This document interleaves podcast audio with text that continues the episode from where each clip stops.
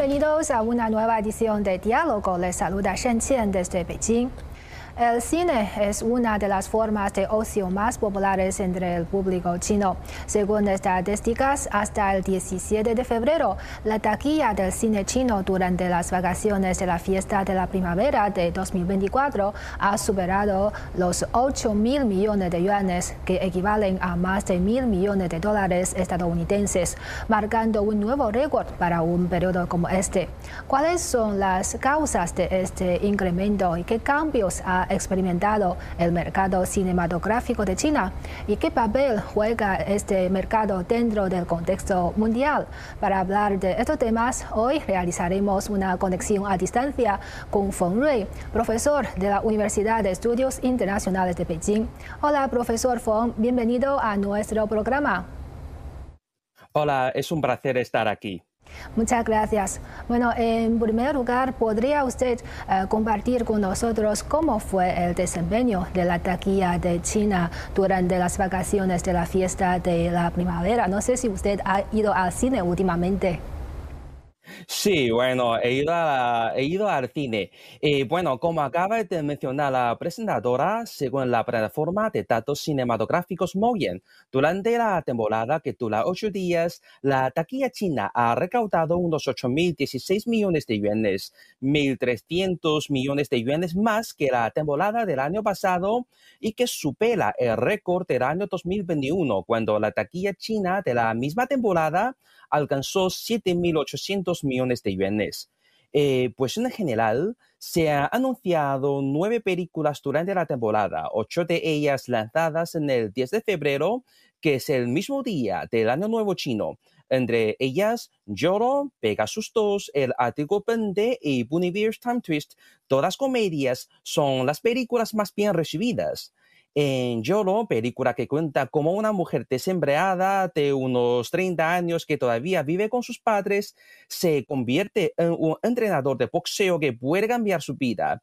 Esta película, recaudando por sí solo más de 2.800 millones de yuanes, que representa una tercera parte de las ganancias de la temporada y así se convirtió en la comedia más vendida durante todas las temporadas de la fiesta de la primavera a lo largo de la historia china.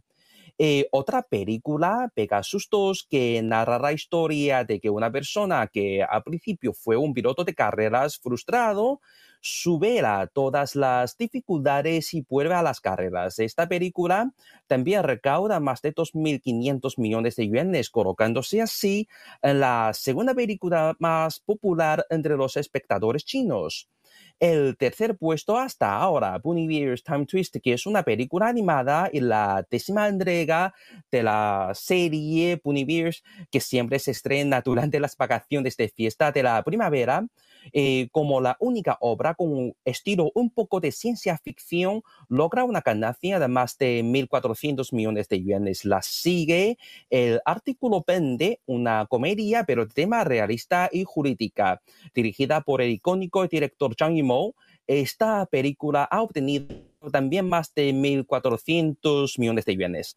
Eh, bueno, aquí un panorama sobre la temporada. Sí, sabemos que esta temporada de cine de las vacaciones de la fiesta de la primavera eh, dura ocho días, un día más que en años anteriores, siendo la temporada más larga de la historia. Además de su larga duración, ¿cuáles son las otras características de esta temporada de cine 2024 que la hacen diferente de las de años anteriores? Eh, bien, pues a mi parecer, durante la temporada, el mercado se caracteriza por su popularidad. Eh, igual que lo que sucede en el sector turístico, se nota un aumento en cuanto a la gana que tiene el público chino de salir de casa, en nuestro caso a los cines, a divertirse aprovechando las vacaciones. Este deseo lo anima la bajada de precio de las entradas. Según datos procedentes de Moye, a nivel nacional, el precio medio defiende hasta 50 yuanes por entrada, tres yuanes más bajos que el año pasado. Eh, en muchas ciudades, eh, algunas ciudades, por ejemplo, veo por internet que en Chengdu algunos boletos incluso se venden a un precio tan bajo de solo 19 yuanes, que equivale a menos de 3 dólares. Esto creo que favorece a la gente a ver una película junto con los miembros familiares. Y en la realidad, durante los ocho días de la fiesta de primavera, unos 163 millones de personas han entrado en el cine y esta cifra también supone un nuevo récord en la historia cinematográfica de China. En cuanto al género y tema de las películas, la dominancia de comedia me llama la atención. Eh, especialmente si comparamos esta temporada con la del año pasado. Por ejemplo, en 2023, además de comedias como Río Rojo Completo de Zhang Yimou y cintas animadas como Bunny Bears, tenemos La Tierra Grande, que es de ciencia ficción y de gran presupuesto. Eh, tenemos a película de suspensa Hidden Blade que habrá historias durante la guerra contra la invasión japonesa sin mencionar a otras películas. Sin embargo, las de este año, por ejemplo, Yolo o Pegasus que acabo de mencionar, son todas comedias y no son películas de gran presupuestos. Son en general, digo, más joviales y festivos que los de año pasado. Muchos comentaristas también lo han mencionado. Eh, de aquí viene otra palabra clave que creo que es capaz de describir esta temporada, que es la alegría. Las películas que son todas comedias, pero abordan diferentes temas, coinciden con este ambiente festival y alegre de la fiesta. Sí, necesitamos ese ambiente y como usted ha mencionado, eh, eh, las comedias. Entonces, ¿qué caracteriza a estas comedias? Eh, bueno, como he mencionado, a pesar de ser todas comedias, las películas en realidad son de temas diferentes. En por ejemplo, aporta el tema de boxeo. narra la historia de una mujer desembrada que aprovecha el boxeo a convertirse en una persona capaz de dominar y controlar su propia vida. El Vegasus 2, la película protagonizada por el famoso actor cómico Shen Tong, sin embargo narra historias que pasan en las carreras.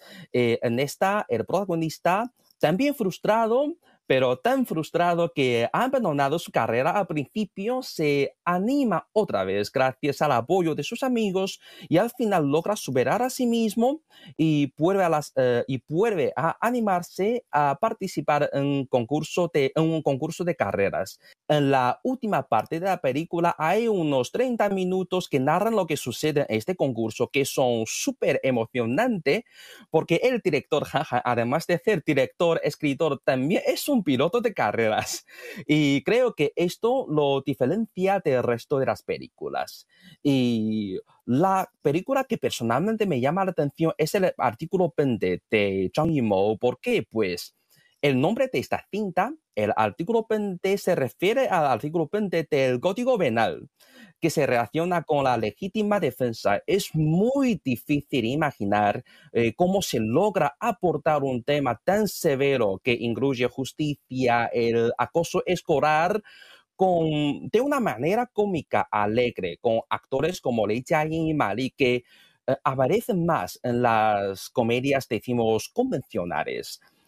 Pero bueno, el director Zhang Yimou sí que lo ha logrado y al mismo tiempo de hacernos reír, también nos hace pensar y reflexionar. Y por eso mm, creo que esta película es un poco mm, diferente del resto de las comedias. Y al final, pues Bunny Bears Time Twist como película animada eh, tiene destinatario muy diferente, muy distinto. Tiene principalmente a los niños y sus padres como espectadores.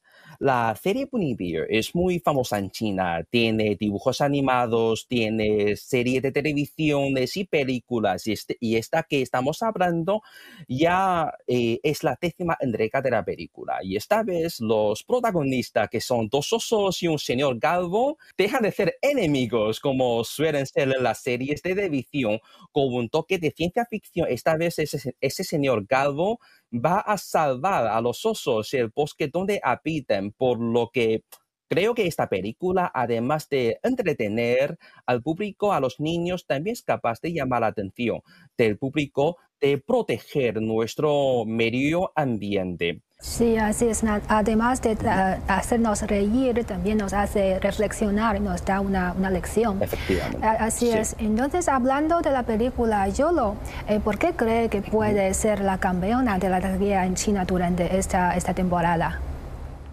Bien, pues el éxito de Yolo desde mi punto de vista, se debe a distintos factores. En primer lugar, antes del lanzamiento de la película, se ven muchísimos anuncios por todas partes, en todos los medios de comunicación, las plataformas de, corto, de vídeos cortos como Douyin, se puede encontrar informaciones sobre la pérdida de peso de la protagonista de la película, que es Jialin, que habían perdido 50 kilos. Y además, antes del lanzamiento de la película, ella sí había llevado casi un año sin aparecer en público. Muchas personas, yo por ejemplo, tenemos mucha curiosidad sobre esto. ¿Cómo es posible que ella puede adelgazarse tanto dentro de tan poco tiempo? Esta pregunta incluso me pregunto a mí mismo varias veces, digo en serio, pero y esto me anima a ir al cine a ver la película. Creo que los anuncios y la propaganda de la película son muy exitosos, eh, son muy exitosos.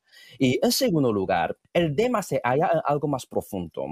No se detiene en lo que llamamos gordofobia o esa ansiedad que uno tiene sobre su apariencia. Lo digo porque hoy en día eh, podemos encontrar muchas obras en las que las personas que suelen ser mujeres se preocupan mucho, se sienten ansiosas por su apariencia o por su corpulencia no por problemas de salud ni mal estilo de vida, sino por el temor de, eh, por ejemplo, no casarse o no ser bien, no ser bien recibidas.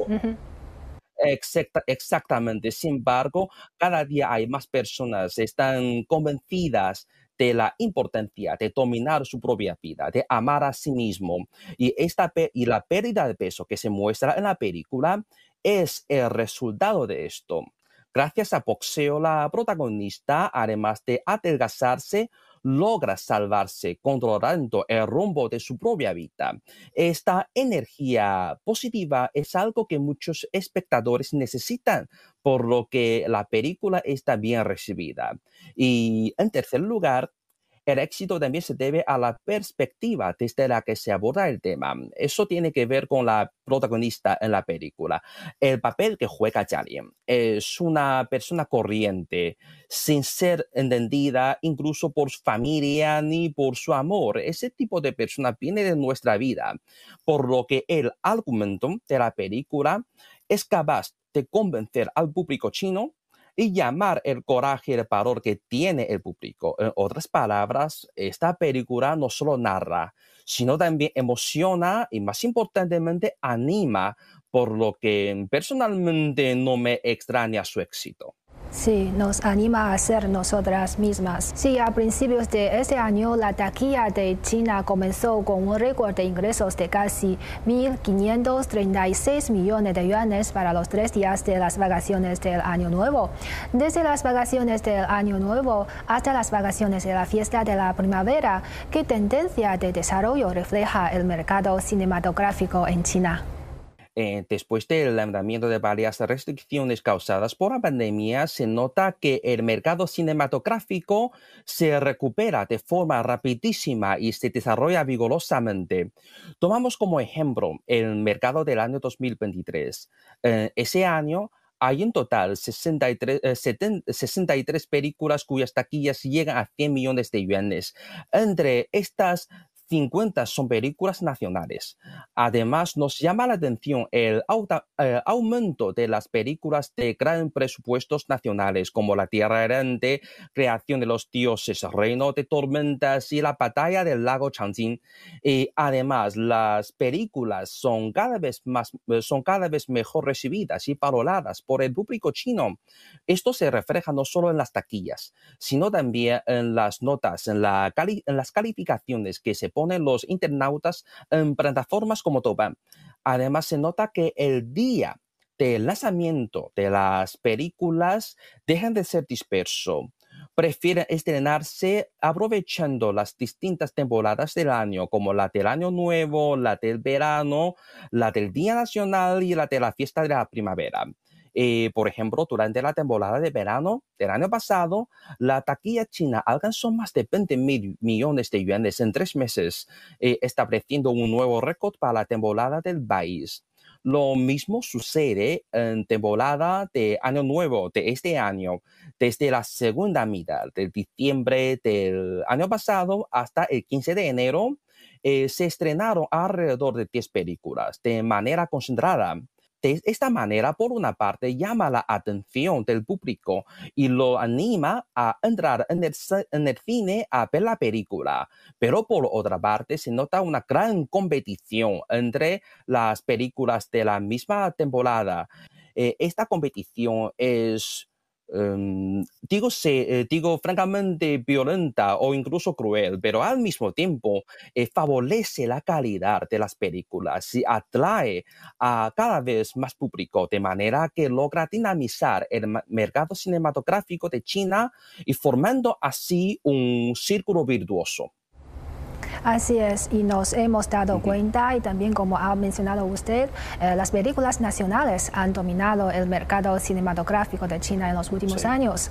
Y la mayoría de las películas más vistas en China son las nacionales. Si echamos un vistazo a la taquilla china del año pasado, a las 10 películas más taquilleras se realizaron en China, mientras que las cintas de Hollywood, que antes gozaban de mucho éxito, ya empezaron a perder popularidad. ¿Cómo cree que han cambiado las preferencias cinematográficas del público chino en los últimos años. En la realidad, no solo las 10 películas más taquilleras del año pasado se realizaron en China, entre las 20 películas con más ganancias en China a lo largo de la historia, 19 son películas nacionales, con la excepción de Los Vengadores 4, una película estadounidense típica de superhéroes lanzada en el año 2019. Y creo que varios factores contribuyen a ese cambio. Por una parte, gracias al desarrollo de la industria eh, cinematográfica, las películas nacionales son de cada vez mejor calidad ese mejoramiento de calidad no solo se refleja en mejor argumento o mejores actores o actrices, sino también en el aumento de inversiones, el avance tecnológico y, bueno, y de la experiencia de visualización gracias al que logran hacer películas tan impresionantes y exitosas como La Tierra Errante, y con una mejora significativa en la trama, actuación, efectos especiales, etcétera. Al mismo tiempo, las películas nacionales se ajustan mejor a la cultura y el gusto estético de los espectadores chinos y se suelen basar en nuestra cultura tradicional o la realidad de la sociedad actual y narran historias que se vinculan estrechamente con nuestra vida. Es importante este punto porque a veces incluso unas obras extranjeras de alta calidad no son bien recibidas en el mercado de otro país. ¿Por qué? Justamente por esa distancia cultural. Y además, otro punto que creo que cabe espacio mencionar es que las películas nacionales también se han enfocado en la innovación y diversidad, mientras que el público ya se siente cansado frente a los clichés que llenan a veces unas películas extranjeras. En los últimos años, un mayor número de directores y productores han intentado fusionar diferentes tipos de elementos cinematográficos, creando así obras únicas nuevas. Esa, esta innovación y diversidad han satisfacido las necesidades de espectadores chinos de diferentes edades y grupos y haciendo que las películas nacionales sean más competitivas en el mercado. Así es, y justo además de las comedias que eh, hemos comentado, las películas chinas con grandes efectos visuales como la serie de la Tierra Errante, como ha mencionado usted, también ha logrado gran éxito en la taquilla. Entonces, ¿qué otros tipos de películas nacionales han tenido éxito en taquilla y qué avances se han logrado en los últimos años en la diversificación del cine chino? Antes las películas nacionales se centraban principalmente en comedias, dramas de amor y acción, pero con el desarrollo de la industria y la diversificación de las necesidades del público, las películas nacionales han comenzado a experimentar eh, con más tipos y han tenido éxitos en algunos de ellos. Por ejemplo, eh, conviene mencionar las películas de ciencia ficción, películas de ese tema, especialmente las relacionadas con eh, el tema aeroespecial, como la Tierra errante o el hombre en la luna, logran taquillas notables y muy bien comentarios eh, en, el, en, las plataformas, eh, abriendo nuevas vías para el desarrollo de la ciencia ficción china. Al mismo tiempo, las películas de suspense también han comenzado a ganar popularidad. Por ejemplo, la serie Detective Chinatown, por ejemplo, se ha convertido en una obra maestra de género nacional gracias a su intrigada trama y excelentes razonamientos. Otra película del mismo tipo que cabe mencionar es Pérdida entre las estrellas, protagonizada por el joven actor Long, lanzada durante la temporada de verano del año pasado cuyo argumento se centra en los misterios y dudas que suscita la desaparición de la esposa del protagonista durante un viaje. Y además, las películas animadas eh, también nos llaman la atención. Producciones como Naja y las películas de la serie de Bunnyverse han ganado la admiración del público, especialmente de los niños. Eh, por su excelente producción y tramas profundas, demostrando que las películas de animación nacionales también pueden tener éxito comercial y artístico y llegar a compararse con las obras de Disney. Así es, y el año pasado eh, las películas inspiradas en la cultura tradicional china como creación de los dioses a 30.000 millas de Chang'an y Río Rojo completo se han hecho muy populares. ¿Qué opina usted del fenómeno de que cada vez se creen más películas con la cultura tradicional china como nutriente? Eh, sí. Notamos que recientemente muchas películas que se inspiran en la cultura tradicional china consiguen éxitos, no solo en las ventas, sino también en la, en la crítica. Eh, por ejemplo, las tres películas que usted acaba de mencionar tienen respectivamente una ganancia de 2.600 millones, 1.800 millones y 4.500 millones de yuanes. La calificación que recibe en la plataforma Toban también llega respectivamente a 7.8.83 y 7, que son bastante eh, altas entre las películas. Eh, esto se debe al cambio estético que se producen eh, hoy en día en la sociedad china. El público se apasiona por la cultura tradicional china y su gusto estético, lo que se refleja también en ese calor de Hanfu, es decir, la vestimenta tradicional que se supone de moda, que se pone de moda. Las películas al pasarse en la cultura tradicional coincide con esa tendencia social y es natural que se constate la popularidad y desde mi punto de vista, la presencia creciente de las películas chinas que se nutren de esa tradición cultural para su creación constituye un fenómeno muy positivo y significativo. La cultura tradicional china, siendo la riqueza espiritual de la nación, encierra una vasta, una vasta gama de elementos históricos, filosóficos y artísticos.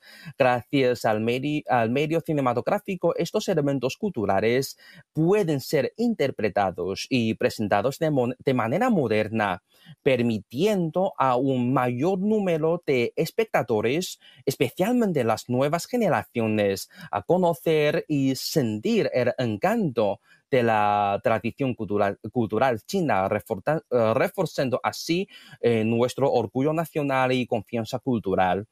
Eh, otro aspecto que me parece interesante e importante es que estas películas, pese a ser inspiradas en la cultura tradicional, son muy original e innovadora, está aprovechando nuestra cultura tradicional mezclando elementos como suspense y combinando esos elementos tradicionales con valores modernos.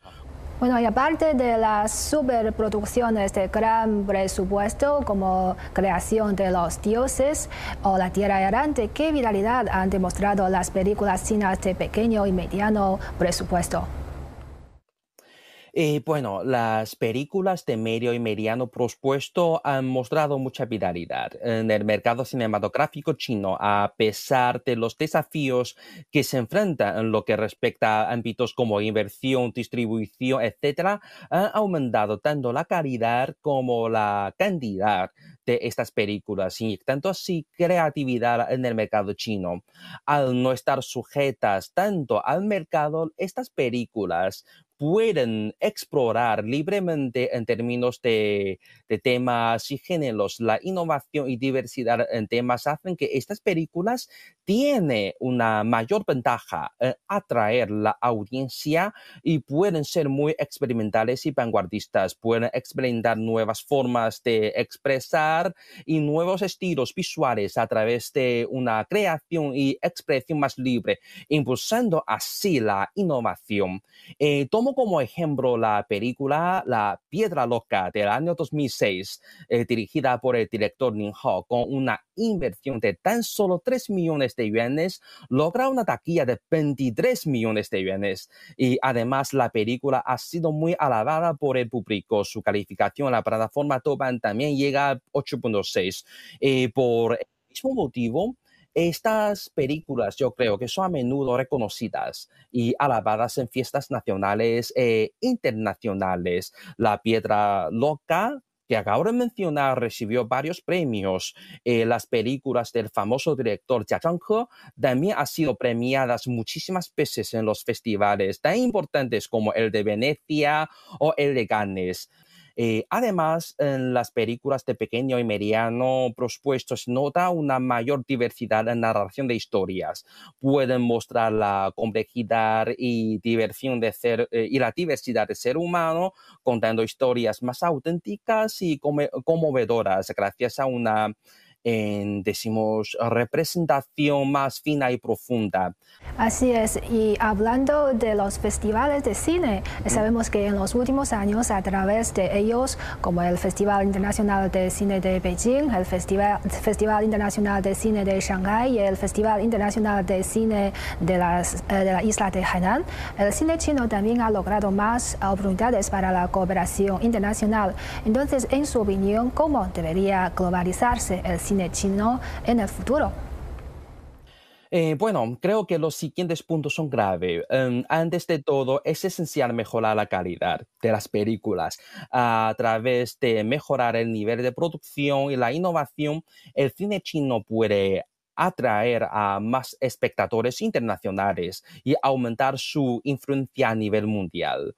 En segundo lugar, es necesario reforzar la cooperación y el intercambio internacional. El cine chino puede establecer más contactos con la comunidad cinematográfica internacional. Por ejemplo, la famosa película El último emperador del año, eh, del año 1987 algunos, eh, algunos fragmentos de esta película todavía podemos encontrar en las plataformas de eh, vídeos cortos como Douyin, siendo una película que narra la historia del último emperador Puyi. En realidad es una coproducción de Italia, el Reino Unido y China. Y para poner un ejemplo más reciente, eh, pues en el año pasado se estrenó la película Megalodon 2, eh, protagonizada por el actor chino Wu Jing y el actor británico Jason Statham. Y al mismo tiempo es importante profundizar en la exploración y presentación de nuestra cultura china. Es tan profunda y extensa que puede proporcionar mucha inspiración para la creación cinematográfica. También satisface a las necesidades que tienen los espectadores extranjeros o internacionales que tiene sobre eh, nuestra cultura y sociedad. Eh, bueno, por último, también es esencial cultivar más talentos profesionales, creo. El cine chino necesita contar con un equipo eh, creativo que tenga una perspectiva internacional y habilidades profesionales, incluyendo directores, guionistas, actores, etc. Así es, pues muchas gracias a nuestro invitado, el profesor Feng Rui, por su análisis. Ha sido un placer. Igualmente. Y así concluimos esta edición de Diálogo. Gracias por sintonizarnos y hasta la próxima.